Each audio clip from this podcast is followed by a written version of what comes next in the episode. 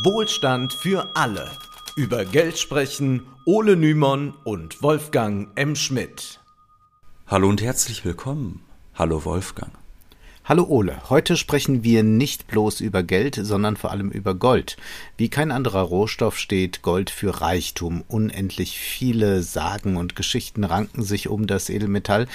Wir als Wagnerianer denken da natürlich an das Rheingold, das von dem Nibelungen Alberich aus den Tiefen des Rheins gestohlen wird, aber auch in vielen Märchen aus verschiedenen Kulturkreisen spielt das glänzende Metall eine wichtige Rolle von Alibaba, der einen Sack Goldmünzen aus einer Räuberhöhle mitnimmt, bis hin zum Goldesel der Gebrüder Grimm. Da muss man immer ein Losungswort sagen. Bricklebrett. Sehr gut. Und dann purzeln vorne und hinten Goldstücke heraus. Jetzt wollen wir hier keine Kulturgeschichte des Goldes vorlegen, dann wären wir nächste Woche natürlich immer noch nicht fertig, aber an diesen Anekdoten wird etwas sichtbar. Das Gold ist nicht einfach irgendein Metall, nicht einfach irgendein Rohstoff, das eben auf Märkten gehandelt wird, so wie das ja mit vielen anderen Rohstoffen auch passiert. Nein, das Gold verkörpert Reichtum schlechthin und ist von unglaublich vielen Narrativen umsponnen etwa, dass es von sich aus wertvoll sei, also dass es so eine Art intrinsischen Wert besitze, dass es seinen Träger schmückt, dass es Wohlstand zum Ausdruck bringt und all diese Erzählungen, die spielen dann auch eine wichtige Rolle, wenn es um die Schwankungen des Goldpreises in der Gegenwart geht. Wir werden gleich an einigen Beispielen sehen, dass der Goldpreis sehr volatil ist, also einem ständigen Auf und Ab ausgesetzt ist. Immer wieder flüchten Anleger in der Krise ins Gold, selbst wenn es in Wahrheit gar nicht sonderlich rentabel ist und damit zur Kapitalvermehrung auch ganz schön wenig taugt. Hier natürlich wieder einmal der Hinweis, wir wollen keine Anlagetipps geben, sondern bloß abstrakt über dieses Phänomen sprechen, denn die Hoffnung, sich mit Gold gegen Krisen wie etwa eine Inflation wappnen zu können, ist bis heute ungebrochen. Wir wollen daher heute einen Blick auf den Goldmarkt der Gegenwart werfen und uns außerdem mit Karl Marx fragen, wieso sind es eigentlich ausgerechnet Edelmetalle wie Gold und Silber gewesen, die in der Geschichte immer wieder zur Schatzbildung herangezogen wurden. Dazu gleich mehr. Werbung. Es gibt wieder Weihnachtspakete von Jacobin, die wir euch nur wärmstens ans Herz legen können, denn dort gibt es etliche kluge Wirtschaftstexte und das nur jetzt mit ordentlichen Rabatten. Beispielsweise im Abo-Paket. Dieses enthält ein Jahresabo sowie die allererste deutsche Ausgabe und das aktuelle Heft. In der bald erscheinenden Dezemberausgabe wird es übrigens auch ein Interview zur Inflation mit Adam Tooze geben, in dem er sich angriffslustig wie selten zuvor zeigt, von Preiskontrollen bis hin zur scharfen Besteuerung der Superreichen führt er einige Instrumente auf, die jetzt ergriffen werden könnten oder vielleicht sogar sollten. Wer hingegen bereits ein Abo hat, äh, kann auch ein Buchpaket erwerben. Äh, darin enthalten ist das Buch Stolen von der britischen Ökonomin Grace Blakely sowie die Jacobin Anthologie mit den besten Essays aus den letzten zehn Jahren. Den Link findet ihr in der Videobeschreibung oder ihr geht einfach auf www.jacobin.de-wohlstand. Widmen wir uns im Gold einmal ganz abstrakt. Wieso könnte man sich fragen, ist das Edelmetall zum Ausdruck von Reichtum schlechthin geworden? Dieser Frage ging schon Karl Marx nach, der in seiner 1859 veröffentlichten Schrift zur Kritik der politischen Ökonomie den Edelmetallen einen eigenen Abschnitt widmete. Erinnern wir uns noch einmal an Folge 52, in der es um die Wertformanalyse ging. Marx zufolge bildet sich mit dem Geld ein allgemeines Äquivalent heraus, das alle anderen Waren repräsentiert. Und das ist ja auch ein bisschen mit dem Gold so. Das Gold mhm. repräsentiert Reichtum schlechthin. Das war eben gerade zu seiner Zeit nochmal besonders der Fall, weil damals auch die staatlichen Währungen aus Gold und Silber bestanden. Also während wir seit den 70er Jahren keine Goldbindung mehr haben, fungierten Edelmetalle zu Marxen Zeiten natürlich sogar noch als staatliches Geld. Und Marx stellt zwar fest, dass das keine kapitalistische Neuerung ist, sondern dass die Nutzung von Gold und Silber oftmals aus vorkapitalistischen Zeiten übernommen wurde, dennoch ist ein Edelmetall wie Gold Marx zufolge in vielerlei Hinsicht als kapitalistischer Wertmaßstab nützlich, etwa weil es sich, wie moderne Ökonomen sagen würden, beim Gold um ein homogenes Gut handelt. Das bedeutet, Gold ist ein einheitliches Gut in dem Sinne, dass es zwischen zwei Barren Gold von gleichem Reinheitsgrad überhaupt keine qualitativen Differenzen gibt. Das ist für Marx eine wichtige Voraussetzung, um als Wertmaßstab zu taugen, die qualitative Gleichheit des Materials. Denn Marx geht ja zunächst in seiner Analyse davon aus, dass der Wert einer Ware durch die darauf verausgabte Arbeitszeit bestimmt ist. Wenn das Material, das als Geld genutzt werden soll, qualitativ homogen ist, können damit ideal quantitative Unterschiede der verausgabten Arbeitszeiten dargestellt werden. Anders ist es bei Gütern, die nicht homogen sind. Marx schreibt, schätze ich zum Beispiel alle Waren in Ochsen, Häuten, Getreide und so weiter, so muss ich sie in der Tat in idealem Durchschnittsochsen, Durchschnittshaut messen, da Ochs von Ochs, Getreide von Getreide, Haut von Haut qualitativ verschieden ist. Gold und Silber dagegen sind als einfache Körper stets sich selbst gleich und gleiche Quanta derselben stellen daher gleich große Werte dar. Das ergibt unmittelbar Sinn. Wenn ich Ochsen als Wertmaßstab nehmen würde, dann gäbe es starke und schwache Ochsen, große und kleine. Aus vielerlei Gründen wäre ein solches Tier als Wertmaßstab untauglich, da würde sofort bei jedem Handel die falsche Reihe von neuem losgehen. Von daher ist es wichtig, dass man ein Mittel hat, an dem man die Werte ausdrückt, das qualitativ gleich ist, denn Marx geht ja davon aus, dass es auch so ist, dass die Arbeitszeit, die ja als Wertmaßstab taugt, ganz abstrakt betrachtet wird. Das heißt, es geht nicht darum, ist jemand Schuster oder produziert er Leinen oder macht er was mit Baumwolle oder baut er ein Haus, sondern es geht um abstrakte Arbeit, deren qualitative Äußerung egal ist. Und deshalb braucht man eben auch ein Gut, was qualitativ immer gleich ist, wo man nur quantitative Unterschiede mit misst. Und da haben wir gleich das nächste Problem. Denn wenn man jetzt sagt, man möchte quantitative Unterschiede fein messen, dann kann man das mit einem Ochsen relativ schlecht machen. Also einen Ochsen kann man nicht halbieren oder vierteln oder durch 100 teilen, also zumindest solange er noch lebt. Und würde man dann auf die verrückte Idee kommen, Ochsen als Geld benutzen zu wollen, dann müssten immer große Mengen einer Ware gegen einen Ochsen getauscht werden. Also da könnte ich jetzt schlecht meinen Supermarkteinkauf äh, mit einem Ochsen bezahlen. Da müsste ich dann für die nächsten zehn Jahre im Vorhinaus, äh, Vorhinein wahrscheinlich einkaufen gehen. Das ist nun beim Gold anders. Das lässt sich hervorragend in kleine Einheiten teilen und notfalls ja auch durch Schmelzung wieder zusammensetzen. Zitat die andere Bedingung für die Ware, die als allgemeines Äquivalent dienen soll, ist die Möglichkeit ihrer Zerschneidung in beliebige Teile und deren Wiederzusammensetzbarkeit, so dass das Rechengeld auch sinnlich dargestellt werden kann. Gold und Silber besitzen diese Eigenschaften in vorzüglichem Grad. Ein weiterer Vorteil besteht für Marx darin, dass das Gold eine hohe Dichte aufweist, also viel Gewicht auf kleinem Raum besitzt und diese Natureigenschaft des Goldes entspricht wunderbar der Tatsache, dass die Förderung von Gold viel Zeit erfordert, wodurch das Material so wertvoll wird. Kleine Mengen Gold können also großen Wert repräsentieren. Genau dadurch kann es als Zahlungsmittel fungieren und besitzt eine hohe materielle Beweglichkeit. Und es gibt noch einen Vorteil, den Marx wunderbar hervorhebt. Das Gold ist einerseits zu Industrieprozessen völlig untauglich, da es zu weich ist, um in Maschinen genutzt zu werden. Andererseits ist Gold als Edelmetall aber von Dauer und nicht sonderlich leicht zu zerstören. Zitat, der hohe spezifische Wert der edlen Metalle, Dauerbarkeit, relative Unzerstörbarkeit, Nicht-Oxidierbarkeit an der Luft bei dem Gold speziell reine Unauflösbarkeit in Säuren, außer an Königswasser. Alle diese natürlichen Eigenschaften machen die edlen Metalle zum natürlichen Material der Schatzbildung. Peter Mathieu, der ein großer Freund der Schokolade gewesen zu sein scheint, bemerkt dabei von den Kakaosäcken, die eine der mexikanischen Geldsorten bildeten, O glückliches Geld, das dem Menschengeschlecht ein süßes und nahrhaftes Getränk bietet und seine unschuldigen Besitzer vor der höllischen Seuche der Habgier bewahrt, weil es nicht vergraben noch lange aufbewahrt werden kann.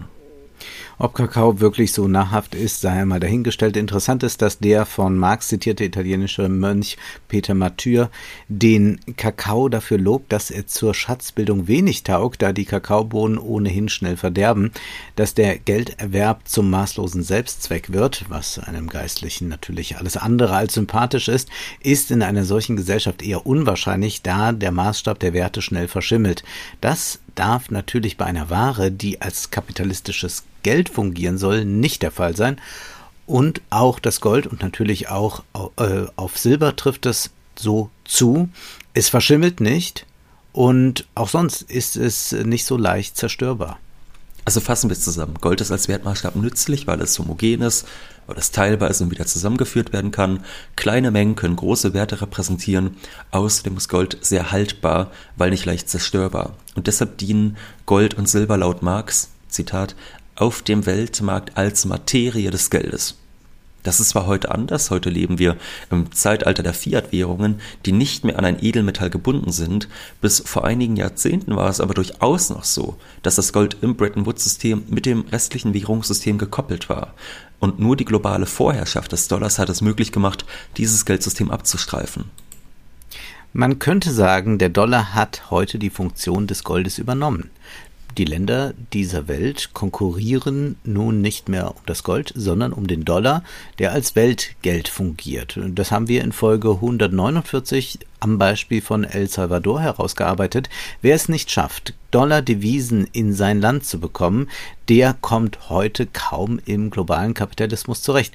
Aber darum wollen wir uns jetzt nicht so weiter kümmern und auch die Frage, wie eigentlich frühere Goldstandardsysteme technisch funktioniert haben, müssen wir auf ein anderes Mal verschieben. Bleiben wir erst einmal bei dem, was Marx 1859 festgestellt hat.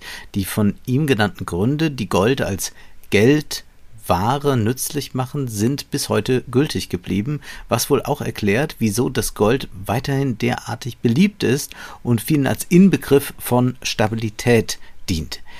Denn immer wieder können wir ja in der Krise hören, man solle Gold kaufen, um sich gegen die Inflation abzusichern. Nur, was ist denn eigentlich an dieser Theorie dran? Äh, zuallererst muss festgestellt werden, dass Sachwerte im Allgemeinen vor der Inflation und vor allem vor einer Hyperinflation schützen können. Es ist relativ leicht verständlich. Wenn es zu einer großen Geldentwertung kommt, etwa bei der Hyperinflation, wo das Geld innerhalb eines Jahres um tausende Prozent an Wert verliert, dann verlieren natürlich all diejenigen, die nur Barvermögen besitzen, ihr ganzes Hab und Gut.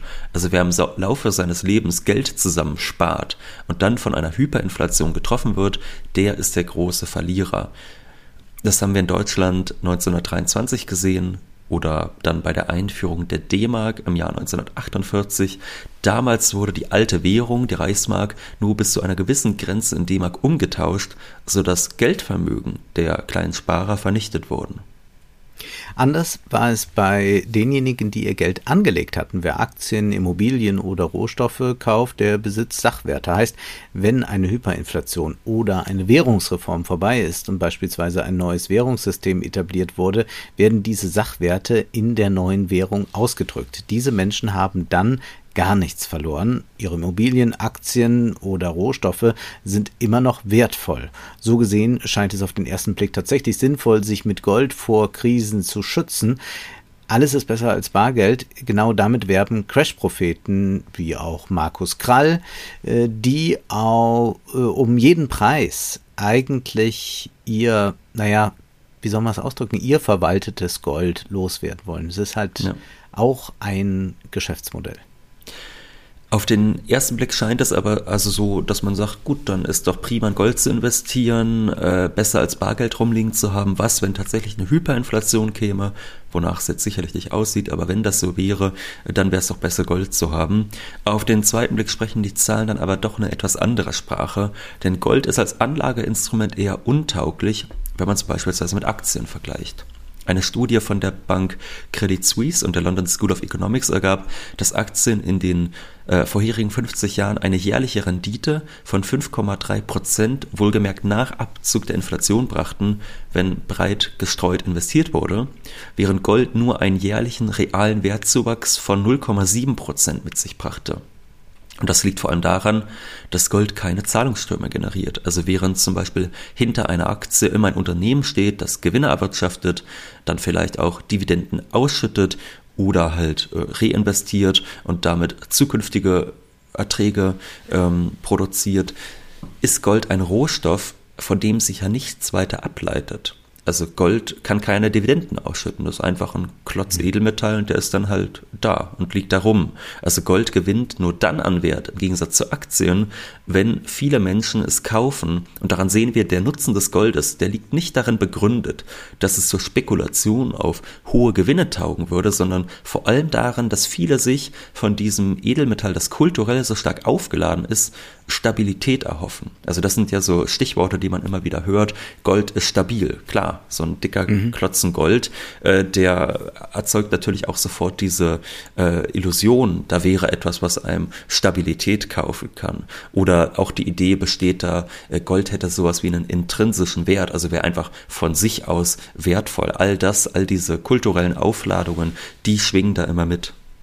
Ja, das sind natürlich nur Zuschreibungen. Das merkt man immer besonders, wenn man mit einem Sack Gold auf einer einsamen Insel sitzt. Dann kommt man nicht weit damit. Man äh, merkt aber, es, ja. Man merkt aber, dass auch da, dass den Leuten nicht so schwer fällt, das Gold loszuwerden. Also auch Robinson Crusoe, der dann äh, aus dem Schiff äh, die Vorräte rettet und an Land ziehen will, auch der tut sich schwer mit der Frage, soll er jetzt das Gold, was er eigentlich ja. auf der Insel gar nicht mehr gebrauchen kann, mitnehmen oder nicht, obwohl es ein Höllenaufwand und ein großes Gewicht an seinem Bein darstellt, eine große Last mhm. an seinem Bein darstellt. Ja. Vielen geht es ja wirklich auch beim Gold weniger darum, äh, Rendite zu machen, sondern sich abzusichern vor der Inflation. Und dann gibt es immer so eine äh, Rechnung, die auch keine richtige Rechnung ist. Da sagt man dann, früher konnte man äh, mit äh, einer Goldmünze eine Toga kaufen und heute kann man mit dieser einen Goldmünze einen Anzug kaufen und deswegen ist das quasi äh, inflationsresistent, äh, ja. Ja, man Nun, kann natürlich auch äh, eigentlich wie so ein Bitcoiner daherreden und einfach sagen, ein Bitcoin ist ein Bitcoin, ein Goldbarren ist ein Goldbarren und deshalb ist das einfach wertvoll. Ja. Weil das Gold wenig zur Spekulation auf Gewinne taugt, ist es im Finanzvermögen der Reichen auch immer weniger wichtig geworden. Während Gold im Jahr 1968 noch knapp 5% des globalen Finanzvermögens ausmachte, waren es im Jahr 2000 nur noch 0,2 Prozent. Erst in den Jahren danach kam es dann wieder zu einem höheren Anteil, insbesondere nach der Finanzkrise 2008 kam es zu einem Anstieg, während 2007 noch 0,39 Prozent des Finanzvermögens aus Gold bestanden, waren es vier Jahre später immerhin 0,96 Prozent. Daran sehen wir, die Flucht ins Gold findet vor allem in Krisenzeiten statt, was sich dann auch am Goldpreis bemerkbar macht. Blicken wir weiter auf die Finanzkrise von 2008, während der MSCI World der wie kein anderer Index für den globalen Aktienmarkt steht, zwischen September 2008 und Februar 2009 um über 40 Prozent einbrach, stieg der Goldpreis um circa 20 Prozent. Also das sieht man wenn Krise ist, dann rennen die Anleger immer wieder panisch in den scheinbar so sicheren Hafen namens Gold, und äh, um vielleicht noch mal eins zu sagen, man hat in den letzten zehn Jahren oder 15 Jahren noch mal einen ziemlich großen Anstieg gesehen. Das ist mhm. natürlich aber was, was wir auf ganz vielen äh, Vermögensmärkten gesehen haben. Das haben wir bei Aktien gesehen, bei Immobilien, bei Rohstoffen, weil es einfach so ist, das Kapital weiß nicht, wer wohin mit dem Geld und deshalb investiert es dann halt in bestehende äh, Vermögenswerte. Also da hat es noch einen besonders starken Anstieg gegeben in den letzten 10, 15 Jahren. Äh, das war zum Beispiel auch dann bemerkbar, dieses Phänomen, dass gerade in der Krise in solche äh, Sachwerte geflohen wird, als die Eurokrise ihren Höhepunkt erreichte. Also während einer Feinunze Gold, das entspricht 31 Gramm circa, zu Jahresanfang 2011 noch 1417 Dollar wert war, schoss der Goldpreis zwischenzeitlich auf über 1900 Dollar.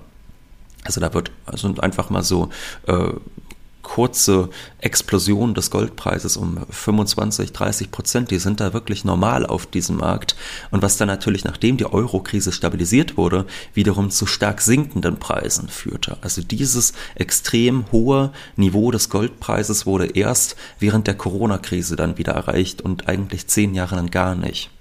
Und mhm. dieses Auf und Ab, das lässt jetzt schon mal erkennen, ähm, dass Gold ein extrem volatiler Rohstoff ist, der zwar langfristig gesehen mit steigenden Preisen verbunden sein mag, jedoch kurz- und mittelfristig sehr riskant sein kann. Also wie sich der Goldpreis entwickelt, das hängt vor allem mit der sonstigen konjunkturellen Lage zusammen. Immer wieder, wenn eine Krise droht, stürzen sich die Anleger aus Gold. Und wenn dann wiederum die Zentralbanken den Krisen entgegenwirken, kann es auch wieder zu schnell sinkenden Preisen kommen, was man dann nach dieser Whatever It Takes Rede von Mario Draghi gesehen hat, der den Spekulanten ganz klar gemacht hat, nein, wir retten den Euro, kostet es, was es wolle, zu spekulieren könnt ihr gleich vergessen. Was auch in den letzten zweieinhalb Jahren gut zu beobachten war, permanent wechseln sich Krisen, etwa Corona oder Krieg, mit Interventionen der Zentralbanken ab, so dass es zu einem beständigen Auf und Ab des Goldpreises kommt. Äh, wenn also zum Beispiel die Zinsen steigen, äh, dann gibt es für viele auch wiederum äh, Grund dafür, aus dem Gold rauszugehen und das Geld konventionell anzulegen und das wirkt sich natürlich dann auch auf den Goldpreis aus. Nun stellt sich noch die Frage, wie genau wird eigentlich in Gold investiert? Ist derjenige, der in Gold investiert, dann von Barren und Münzen umgeben? Muss man sich das vorstellen wie bei Dagobert Duck, der in einem Geldspeicher sitzt und in seinem Reichtum badet? Nun, das Bild des Geldspeichers, das ist schon allein deshalb schwer realisierbar, weil die bislang global geförderte Goldmenge gar nicht so üppig ist. Das ist natürlich nicht ganz leicht zu sagen, wie viel Geld jetzt, äh, Gold jetzt schon äh, gefördert wurde, weil es ja überall auf der Welt in Form von äh, Barren, aber auch von Schmuck, den Leute tragen, ähm, existiert. Aber schätzungsweise ist es so, dass die global geförderte Goldmenge, also die bis zum heutigen Tag gefördert wurde, circa einen Würfel von 22 Metern Kantenlänge ergeben würde. Also dieser Würfel, der würde immer noch problemlos unter den Pariser Eiffelturm passen. Und daran merkt man auch, wie selten Gold immer noch ist, auch wenn weltweit immer mehr von diesem begehrten Edelmetall zutage gefördert wird. Also tatsächlich ist es so, dass die Förderung immer äh, stärker auch zunimmt innerhalb der letzten Jahrzehnte. Wer jetzt aufgepasst hat äh, in Entenhausen, ja, ich glaube, da, da bist du nicht so drin, oder Wolfgang? Da bin ich nicht so drin. Okay, da muss ich es sagen. Wenn man jetzt tatsächlich sagen würde, man will sich seinen kleinen äh, Geldspeicher bauen und will da dann seine Barren und Münzen haben, ähm, dann muss man natürlich immer mit gewissen Sicherheitsrisiken rechnen. Ne? Also Stichwort Panzerknacker. Ja, da kommen ja die Panzerknacker, die genau. kenne ich natürlich. Die kennst, die kennst auch du, Gott sei Dank. Da kommen dann die Panzerknacker ja. und äh, die haben natürlich eine Menge Tricks drauf. Das heißt, wer wirklich in physisches Gold investieren will und das auch bei sich haben will, der muss einerseits sich Gedanken machen darüber, wie sichere ich das, aber auch natürlich, äh, wie versichere ich das, wenn man bedenkt, dass ein Kilo Gold ja schon über 50.000 Euro kostet und ein Kilo Gold ist ja vom Volumen her noch nicht so irre viel, ähm, da merkt man relativ schnell, das ist ganz schön schwer, solche Werte dann auch zu versichern. Mhm. Das ist ja bei vielen Sachwerten so, also auch die äh, Leute, die sagen, ja, äh, schaut euch nur an, wie irgendwelche Oldtimer oder auch Uhren im Wert steigen, ja klar, aber man muss ja auch auf die aufpassen. Mhm. Ja, die kann man nicht irgendwo abstellen oder rumliegen lassen. Und dann braucht man Sicherheitsanlagen und braucht Versicherungen. Und dann muss man das ja auch alles mit einrechnen und dann nochmal gucken, wie hoch ist denn die Rendite wirklich. Ja. Und dann stellt sich dann heraus, vielleicht gar nicht so hoch. Und es ist aber auch so, dass man anders in Gold investieren kann. Es gibt da zum Beispiel Gold-ETFs, äh, das ist so, also man kann als Anleger in diese ETFs investieren und äh, diese ETFs bedeuten dann, dass äh, sie physisches Gold hinterlegt haben. Das ist praktisch, äh, jedoch für den Anleger auch schwer kontrollierbar. Äh, da gab es auch immer mal wieder Skandale, was das anbelangt. Letztlich funktionieren Gold-ETFs so wie konventionelle ETFs. Wer in einen Indexfonds investiert, der gibt sein Geld in einen Topf, von dem dann wiederum Aktien erworben werden. Ein äh, DAX-ETF bildet den deutschen Aktienindex ab.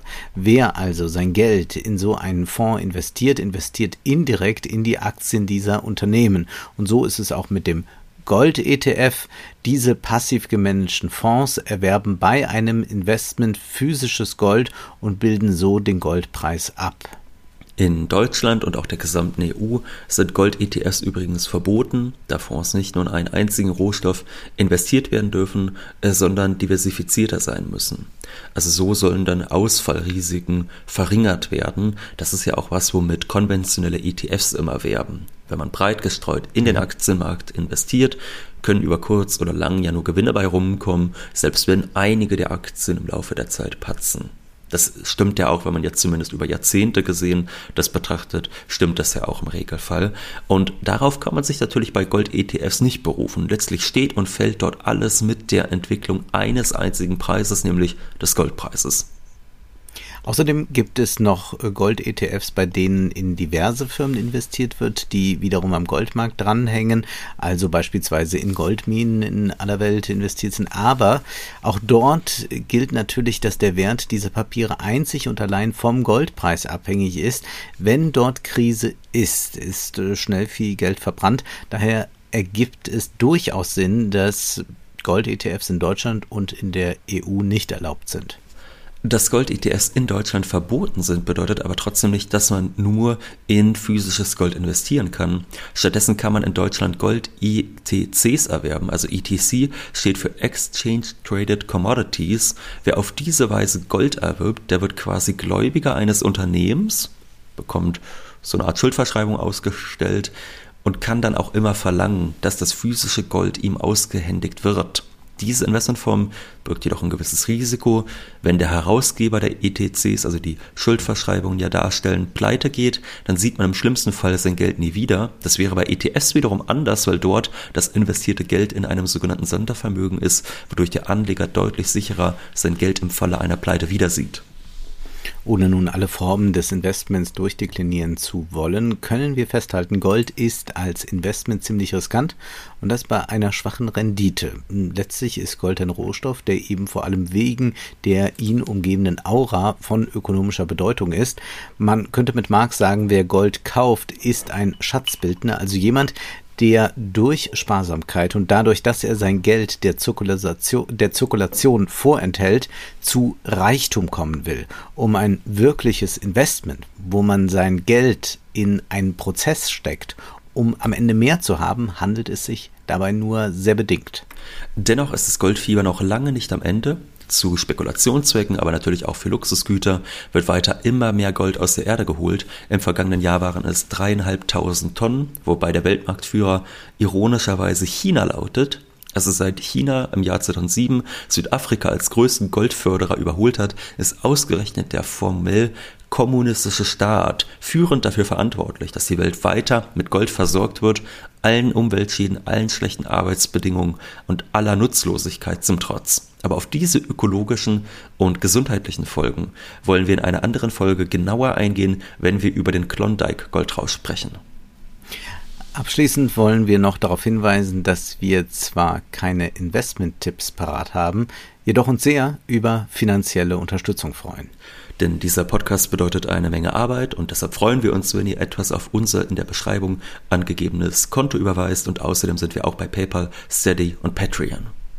Und wir waren kürzlich bei der Heinrich Böll Stiftung digital zu Gast und haben über den Sinfluencer-Markt gesprochen. Das Video findet ihr in der Beschreibung verlinkt.